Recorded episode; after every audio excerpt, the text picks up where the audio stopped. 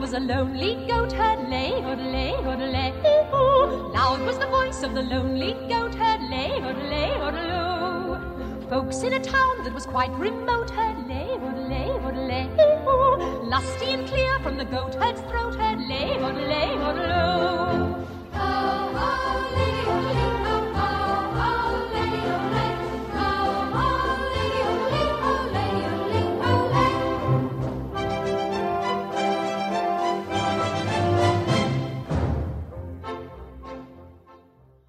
薅羊毛那个织毛衣被生产队发现了，就大多数都可以用银联去刷，刷卡然后减百分之五。其实我觉得就是国内比较普遍的一种，就是返刷卡金直接减钱；一种直接返现。最红星期五，呷哺呷哺这个日语就是叫萨利亚。然后我后来发现这个这个好像是一个日日本企业，但是好像用积分如果换里程的话会比较合适。你可以试一下拨打他那个白金客服，这个实际发生交易的商户和这个 POS POS 单上。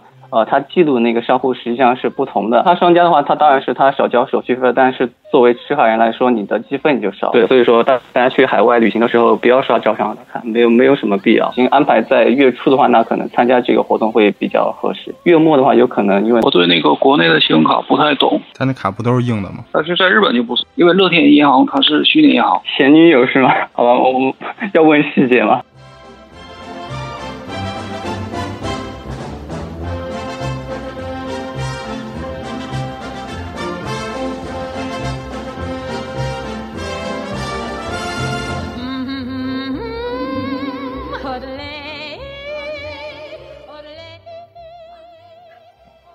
哎，大家好！哎，欢迎收听我们这期的《确立口聊日本》。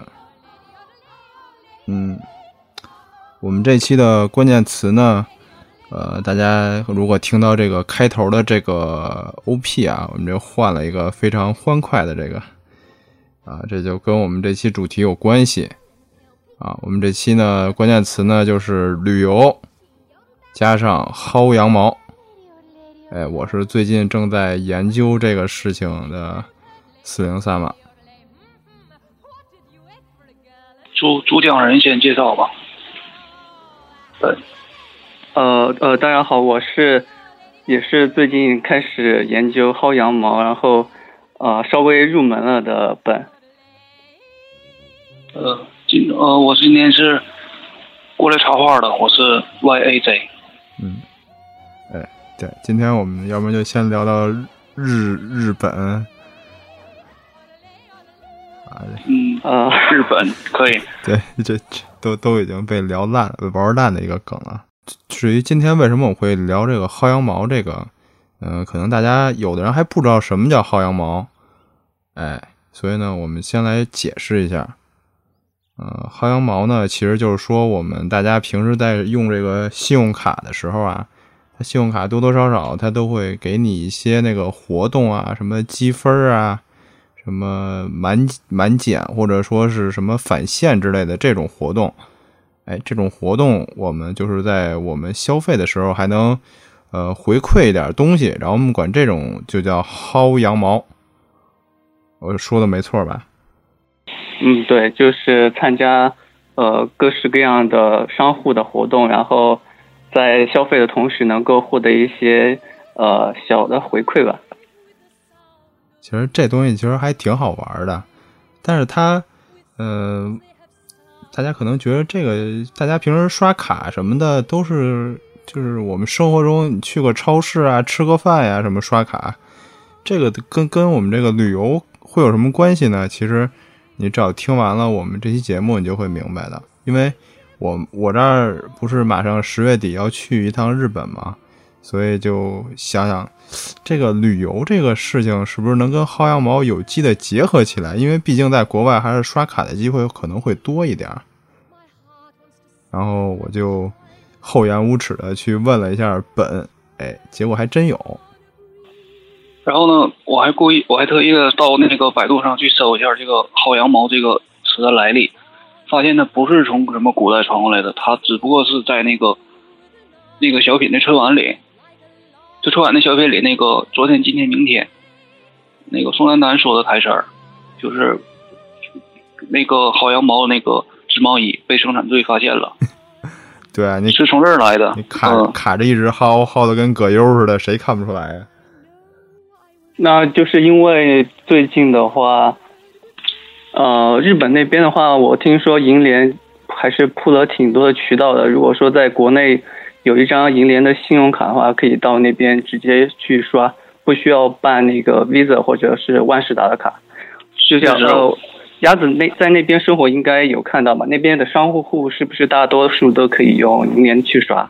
基本上就是街，就是任何就是商场，不管是在繁华地段的，还是在普通的一些小商场，就是在民就是在居民区，就是游客不会到的地方，它都用汉汉语写的，就是欢迎银联用户使用，然后一些优惠信息，就是有联银联在日本挺这挺方便的，都很多都能用，上面标的都很明显。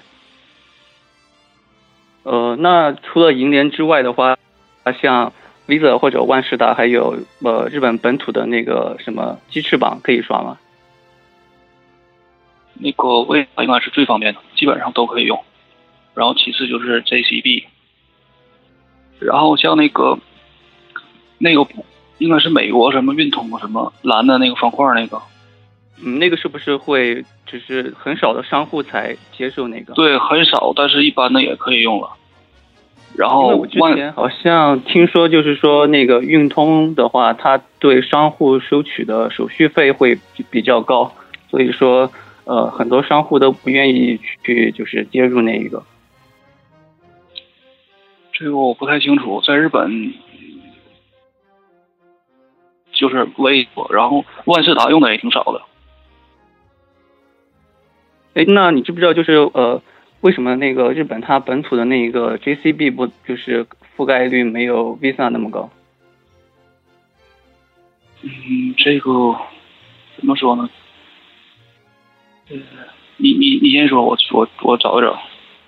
嗯，好，我去找找资料，嗯，哎，那我们就接着说薅羊毛这事儿吧。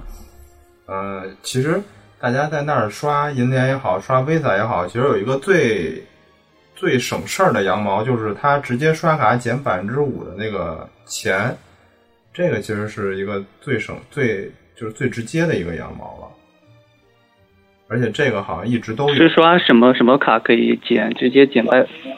刷银联和刷 Visa 都有这个，Visa 是 Visa 自己的，然后银联是好像也是银联就是这个通道上面的这个活动，呃，是在日本那边刷吗？就是可以直接减免？对，直接减。它有很多那个很多那种都会就是在那个门口写着，然后什么欢迎使用银联卡，呃，然后会有那个然后刷卡然后减百分之五那种，它都直接打印出来。呃，对，就是就是使用信用卡的时候，大家就可以关注一下，呃，你使用的那一个信用卡，它最近可以参加什么活动？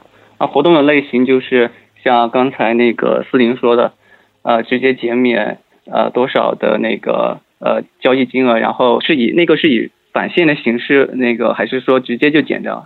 它好像商户不一样，还不一样，有的就直接给你减了，有的给你返出来，就是也是当时返的那种。好像有的那种就是，呃，他给你打一个票，那个票上面写着什么，然后你在刷卡的时候，他再把那百分之五直接给你减掉，然后刷那个剩下的那个钱，这种的。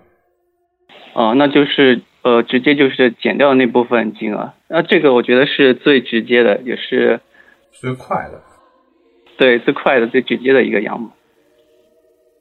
呃，那像那个四零，你之前说你有那个交行的卡，那个沃尔玛的卡，它是以刷卡金的方式返还给你是吧？对，交行那个，其实我觉得就是国内比较普遍的一种，就是返刷卡金。它首先就必须要求你是就是按原价去付嘛，付款之后，然后它会在六十个，他他说是六十天内返到你那个刷卡金账户，就是你的银行卡里边有一个就是正常的那个账户，还有一个叫刷卡金账号。它的刷卡金账户里边就是你这个虚拟的刷卡金，它返到你这个账户里，然后在你以后使用的时候，它好像是按比例抵扣。嗯，那就是刷卡金的话，比起那个直接减免来说，就是稍微有感觉不那么方便一点，因为你还是必须要用这张卡去刷才能够获得这个羊毛。对，然后以后就是等于你还得使这张卡，而且好像是它那个各银行不同吧，我记着好像是不能，呃，就是用刷卡金的时候不能累计积分之类的。哦，这个我我也没有太关注。像我用的那个浦发银行的，它也有一个刷卡金，就是呃你在消费的时候，它最近有一个浦发红包的活动，你消费一笔，它会呃通过微信发给你一个红包，然后那个红包有可能就会开出来一定的刷卡金，然后这个刷卡金就会在下次你消费的时候抵扣掉一部分的金额。其实这种还是比较不好的吧。其实好的一种就是。直接减钱一种，直接返现。但是，当然，信用卡的返现的话，也等于是你只能刷这个卡，因为信用卡那个信用卡的钱不是不能直接取出来吗？呃，对，是的，就是如果说你直接取的话，它是会像呃，会像是怎么说，就是透支一样，然后还是会收你一部分手续费。对，所以这个返现其实也不好，就直接减钱是最省事儿的。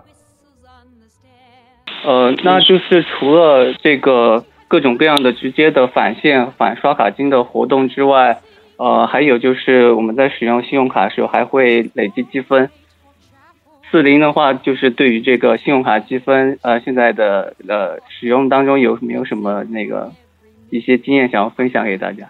经验其实我觉得还是得多看那个活动吧，因为它好多银行都有看。我今天大概看了一下那个活动，有什么像。就是今天你给我看那个叫什么那个白金卡，是生日当月两倍积分，然后生日当天五倍积分。说那个呃招行的那个是吗？好像是那个。然后像像这种卡就可以，比如说，嗯，还差两三天就到生日那个月了，你就可以攒一下，或者说你到生日前后那几天，你就可以攒在生日那一天，这样你积分翻倍的就。翻好几倍的话，后对后边还是比较好的。呃，那就是像四零你用的那一个交行，它的积分是就是什么样的一个规则呢？交行的积分我没太注意，因为它我用交行的卡主要就是看它那个最红星期五嘛，它那个是比较还还算合适的。像现在一般都是超市满一百二十八块钱返百分之五，因为我那是普卡。如果你要是白金卡的话，是返百分之十，这个其实就比较合适。啊，那就是这个还是我们之前提到那种直接满减的那种活动，不是，它是返那个刷卡金，交行都是返刷卡金，然后这个金额算还算额度比较小，它最多只返到百分之十嘛。其实最多的一次是他办那个加油返那个刷卡金的。他那个力度最大的一次是返百分之五十，最多返两百。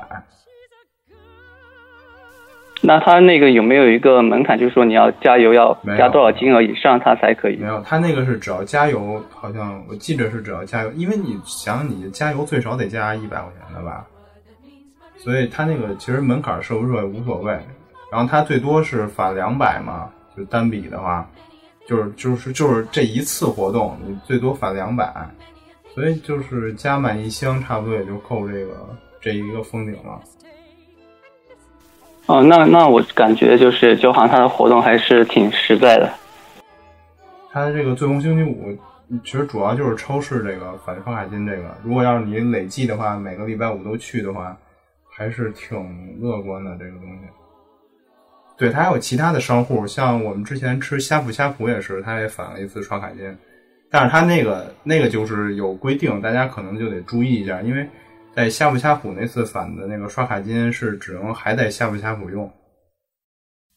哦，那就是说它这个刷卡金，它就是限定的你之后使用的那个渠道商户是吧？它有的限定，有的不限定，然后就还得看那个就呷哺啊活动。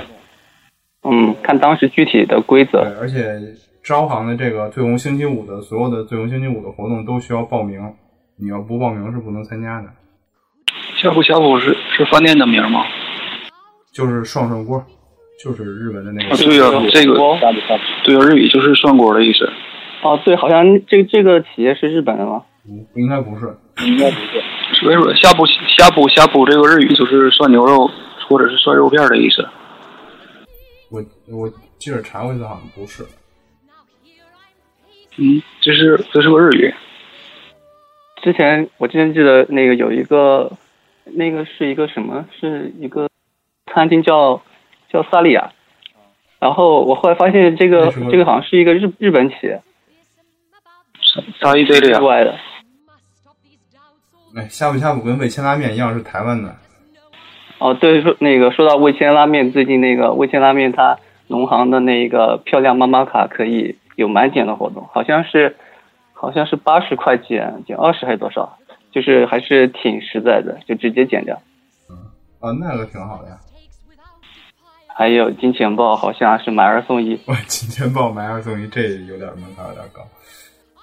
呃，那说明那个刚才我们说到那个积分的问题，你你就是你其他银行的卡，你积分你都拿来做什么？其实我现在积分还没有实际用过，因为其实像那个我翻翻来翻去看见那个积分，其实感觉好多银行的积分都没什么用，像工行的积分，我觉得超级没用，就是几万分的话，你才换一个什么冰淇淋之类的，感觉好嗯，对我之前看了一下，我好像有一万多分，就是他在他的那个商城里可以抵扣的金额只有三十三十块，好像就是这个积分的价值很低。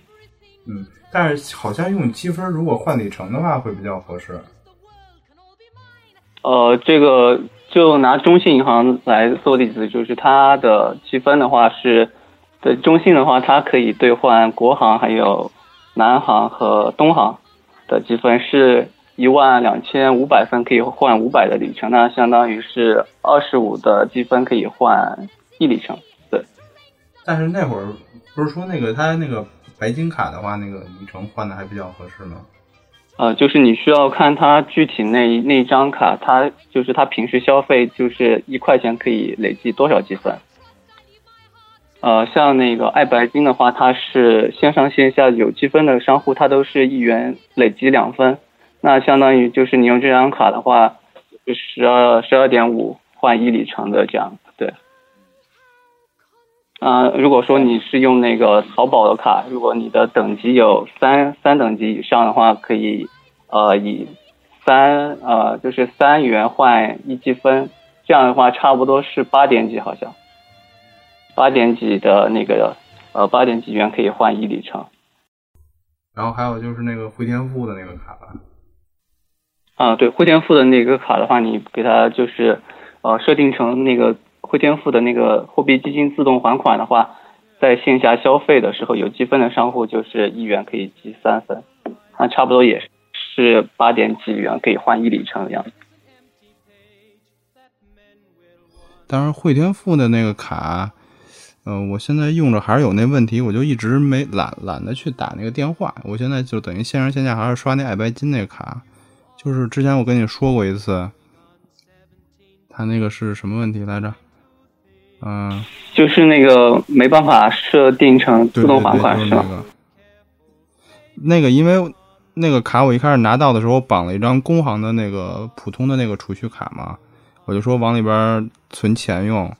结果后来我发现要设定那个卡的时候，他就要求我必须把工行的解绑，并且等多长时间。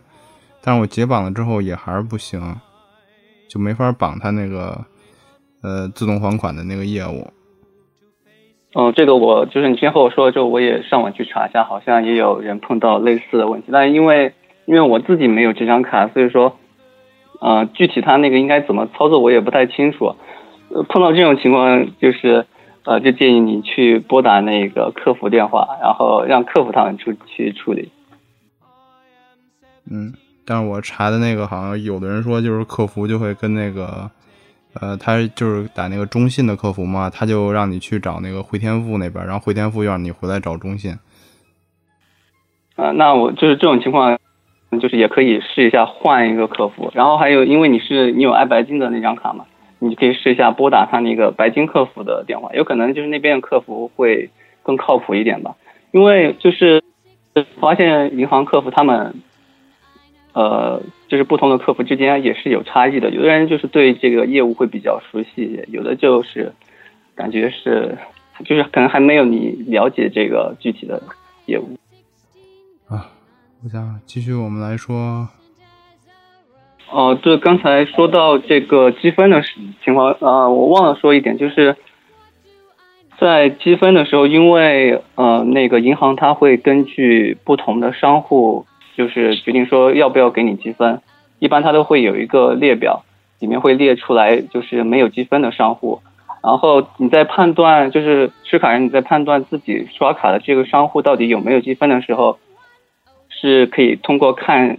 你拿到那一张 POS 单，就是你要签名的那个单子，它上面会有一个 MCC 码，呃，这个码的话是银联它的就是对于这个不同的商户的一个标识，就每个商户它有一个 POS 机的话，应该都会有一个对应的代码，然后的话你可以通过看这一串代码，它倒数倒数第八位到第五位。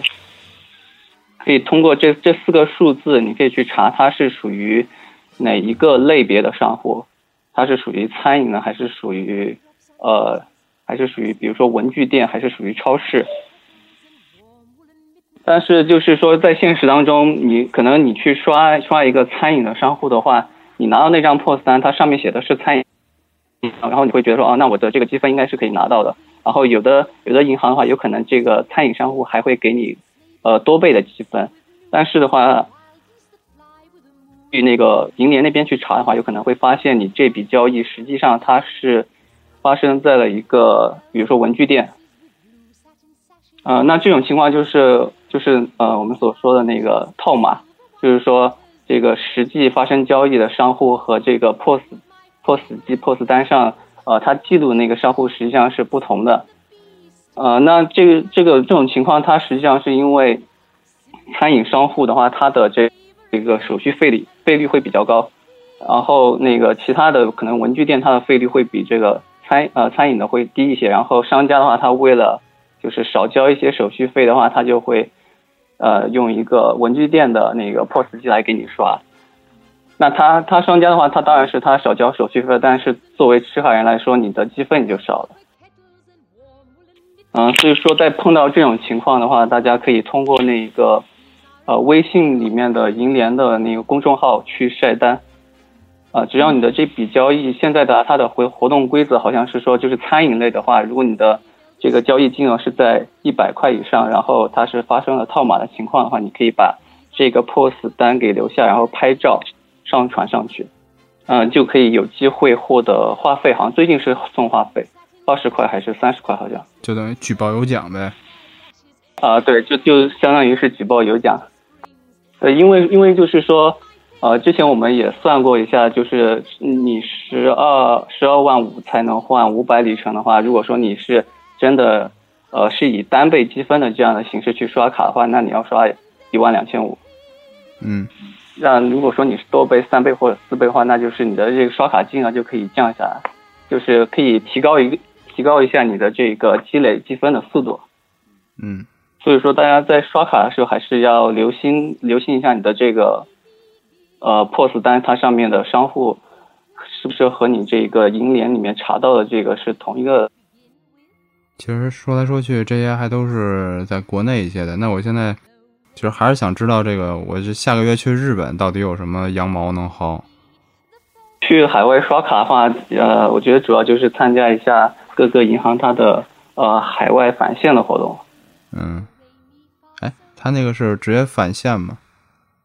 呃，这个就是也是看各个银行它的具体的规则，有的可能是直接返现，有的是以刷卡金的形式返还到你的账户里。嗯，呃，四零你现在就是呃有没有中行的卡对吧？建行的有吗？建行的也没有。现在就是有中信的对吧？嗯，中信和工行的。还有招招商的，呃，我记得招商的，好像他最近的那个返现活动是说你要刷五笔还是六笔，然后都是需要达到一定的金额之后，他会从中抽取一笔，来按照一定的比例给你返现。对，其实我觉得招商这个一直这样就挺挺不合适的，他老是抽，就是呃，他之前那个在国内也是，呃，我刷就是这个月你就刷吧，刷完之后我可能在你这边抽一笔给你减钱，随机减钱，然后或者直接给你免单，但是我从来没中过。对，所以说大大家去海外旅行的时候不要刷招商的卡，没有没有什么必要。因为如果说你有其他的银行卡的话，你可以看一下其他银行卡有没有合适的返现活动。中信的那个活动好像是，它是要求说，呃，是要到呃达到一定的总的金额，对吧？当月的话，好像是。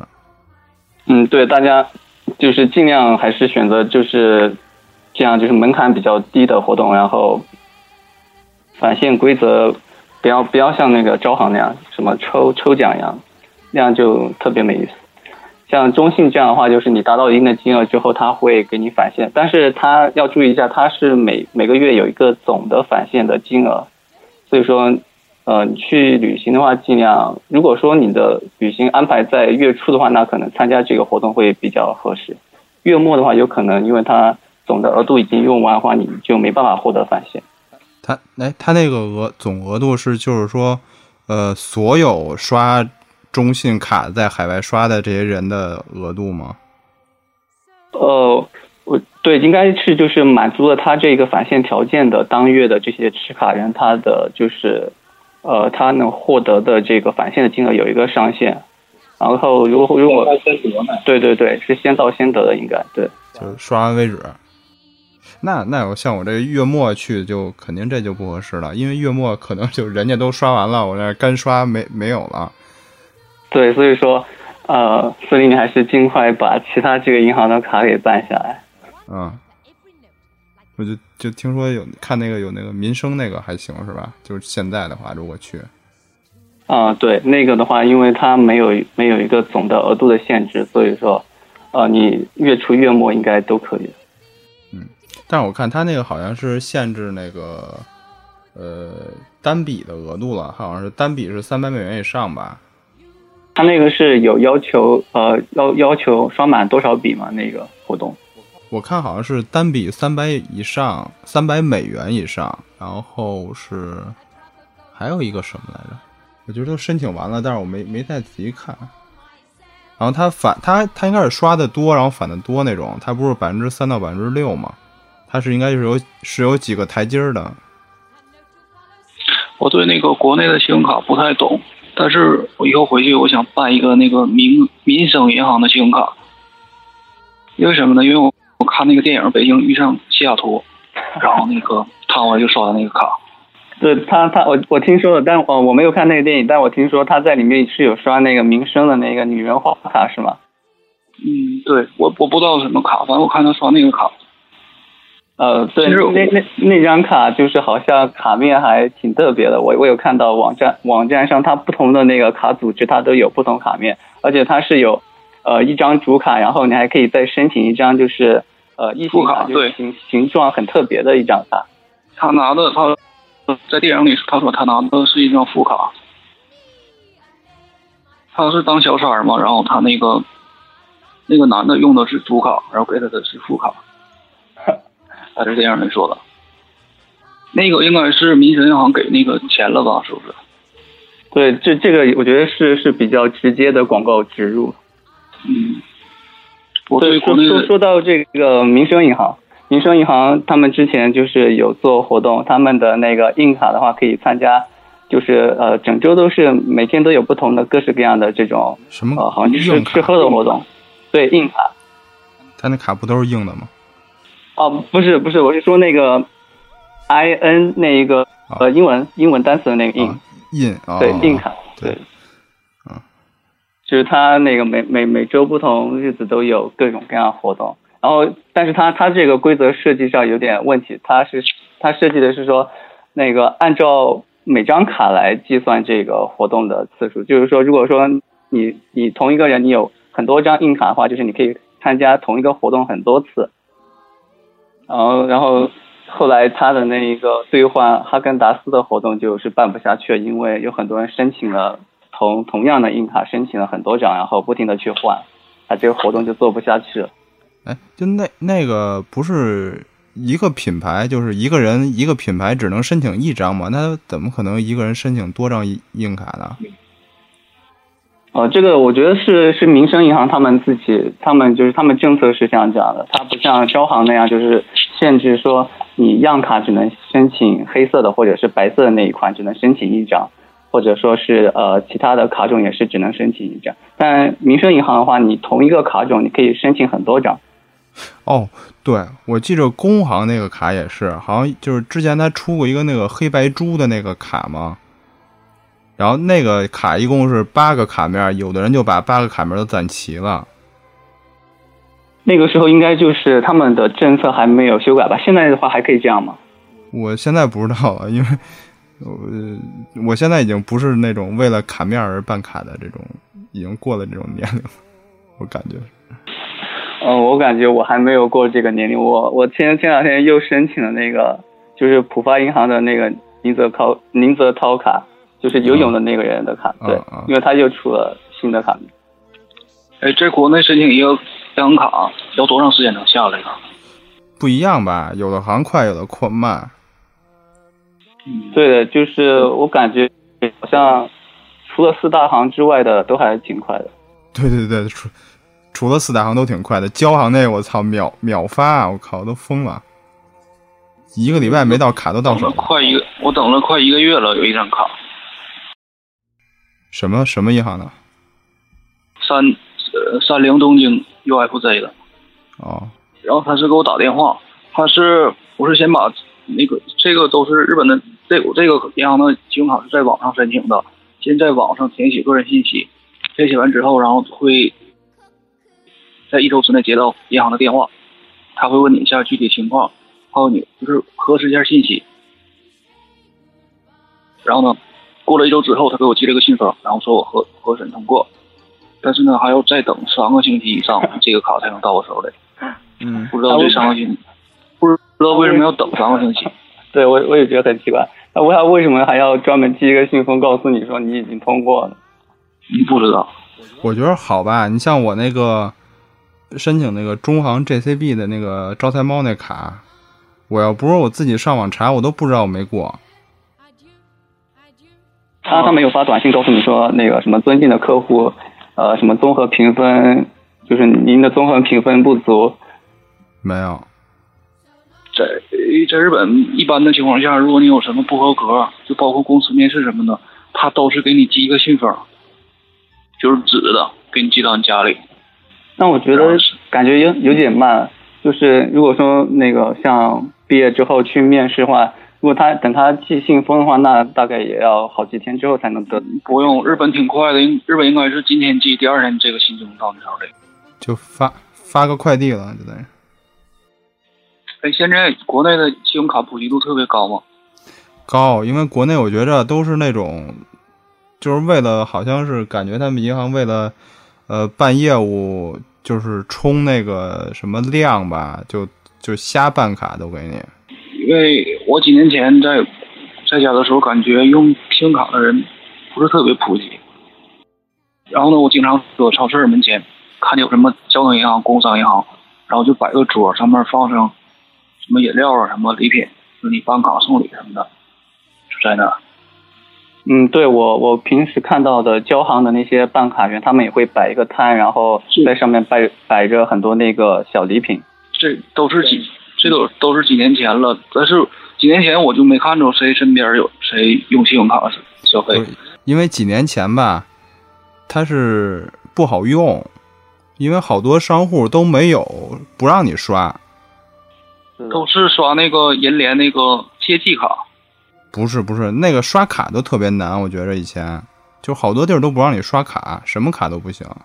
但是在日本就不是了，在日本基本人手一个，就是老从二十岁到老，因为在日本是二十岁以上才有才可以办卡，实际上十八岁、十九岁也可以办，但是十八岁、十九岁办信用卡的时候，要要有那个担保人那个家长。的一些相关证明，然后才可以办。嗯，那和国内现在也差不多。现在国内的话，大学生你要办卡的话，也是需要有担保。哎，需要吗？我怎么觉得我大学的时候办卡是没有担保？但就是你只它只能限定你办那几种卡了，就是像你说的那个四四零，你你上大学是几几年的事情？零五年上的，啊，对你那个时候应该还好，就是像我零八年入学的时候，那个就是这个政策已经收紧了。啊，就是我占了那政策不健全的光了。对，就那个时候招行他也发了很多大学生的那个样卡嘛。对，对，但是后来肯定是这个坏账率比较高，所以说这方面就是限制了我。我那个时候已经很难办那个信用卡，只是只是在工行可以办，然后它的那个额度就是是不能变的，好像就是那张卡这个额度是永远都不能变的，只有一千块钱。对，就一千块钱。嗯，我那个说那个黑白猪就是我在工行办的。对，和和那个大学时候的前女友办的情侣卡。前女友，前女友是吗？好吧，我要问细节吗？这细就办卡还有什么细节？填个表，然后开个网银。那会儿还是用那个口令卡呢，还没有电子钥匙呢。在日本，电话不管是电话还是在什么银行，都没有什么情侣这个说法。不是，就是两个人办一样卡面就是情侣卡了呗。他那一个系列有八个卡面嘛，然后它那个，但是它那个出的还真就是情侣款，它是出了四套，每套是两个卡面，是那种对应的。是呃，像招行也有，就是有点像是你说的，就是这种，就是很多个卡卡面，然后有对应的。比如说那个什么 QQ 卡，好像是一黑一红的。对，一个一个公公企鹅，一个母企鹅。那个我没注意看，是有分公母啊？是有分，是有分，一个公一个母的。日本信用卡也是，就是所以说有普通图案的图案的，然后再高级就是银色的卡，然后顶级的就是金色的卡，跟国内应该差不多。就是金色的卡是最尊贵的，它的年费也特别高，然后那个但是利用额度大。哦，说到那个等级，那个他们不是说就是。最最厉害的卡是那个百夫长的黑卡，对，那个叫无限卡嘛，据说都是无限的。对，在日本基本是过二十岁就申请这个信用卡，就是因为在日本生活没有信用卡真的特别不方便，因为日本没有支付宝。这个信用卡在日本特别普及，就是平均每个人基本都有两三张，然后是他会调查你工作还有你年龄。一般的话是你工作越好，然后给你的额可用额度越大。哎，现在国国内它是这样给额度，它现在好多银行让你打流水，就是打你那个完税的那个证明，不就能保证你就显示你那个工资有多少吗？他按照那给你发额度。你像我，我说我是外国人，我在这儿申请了两张信信用卡，他只让我填我现在的阿鲁外头，就是我打工的收入年薪有多少。就这个数字我可以造假，我说多少就是多少。嗯，然后嗯嗯，但是他那个不会，就是说打电话到你工作的地方去，不会是吗？他不，他不核实这个。只要你打，只要你去区域所打一下你的个人，就是那个住民票，就是你这个确确，就是他只只要只要你确定在地这地方住就行。然后再包括你手机号，还有你护照的复印复印件，然后在留卡在留卡就在日本那个身份证明的复印件寄回去。寄回去就可以了，他对你这个工作根本就不合适。然后正常的话，学生的话是是给十万日元的额度，就是五千日元。然后呢，我是填写我我有打工，然后给了我二十万，我两张卡都是二十万额度的。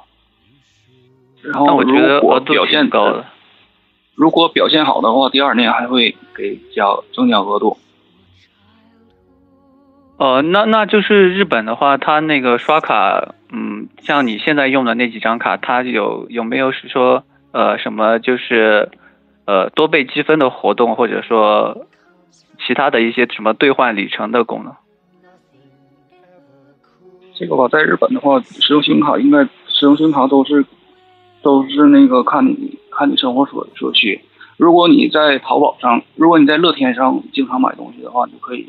去办这个乐天的信用卡，我第一个办的信用卡就是乐天的信用卡，这个卡挺好办的，就是我记得我当时他是在网上申请之后，他给我寄了一个信封，然后上面有那个表格，我把信息填到上面，然后把分文件放到里面，把这个信封给他寄过去，然后过了大概不到半个月，他就把这个卡给我寄过来了。这个卡，这个卡是因为乐天银行它是虚拟银行，你还款还款的时候把这个卡送到便利店或者是到邮局，就是直接往这卡里扔扔钱就可以了。然后还挺好用的。然后后后来我又办了一申请了一个三井住友的那个信用卡。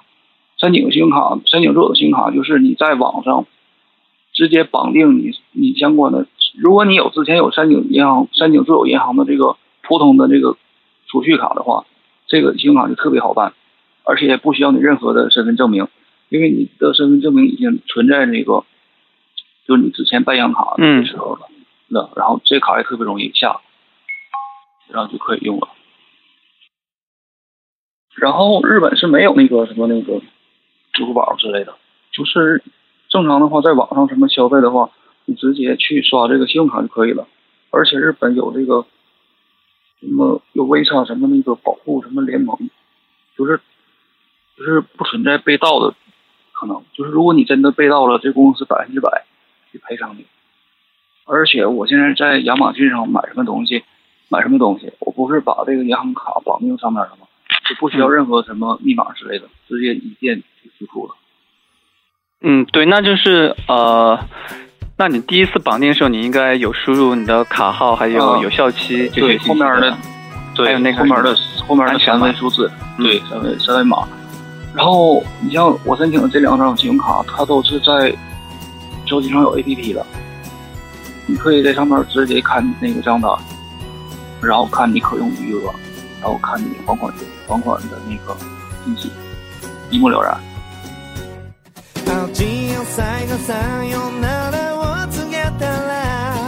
夏の風を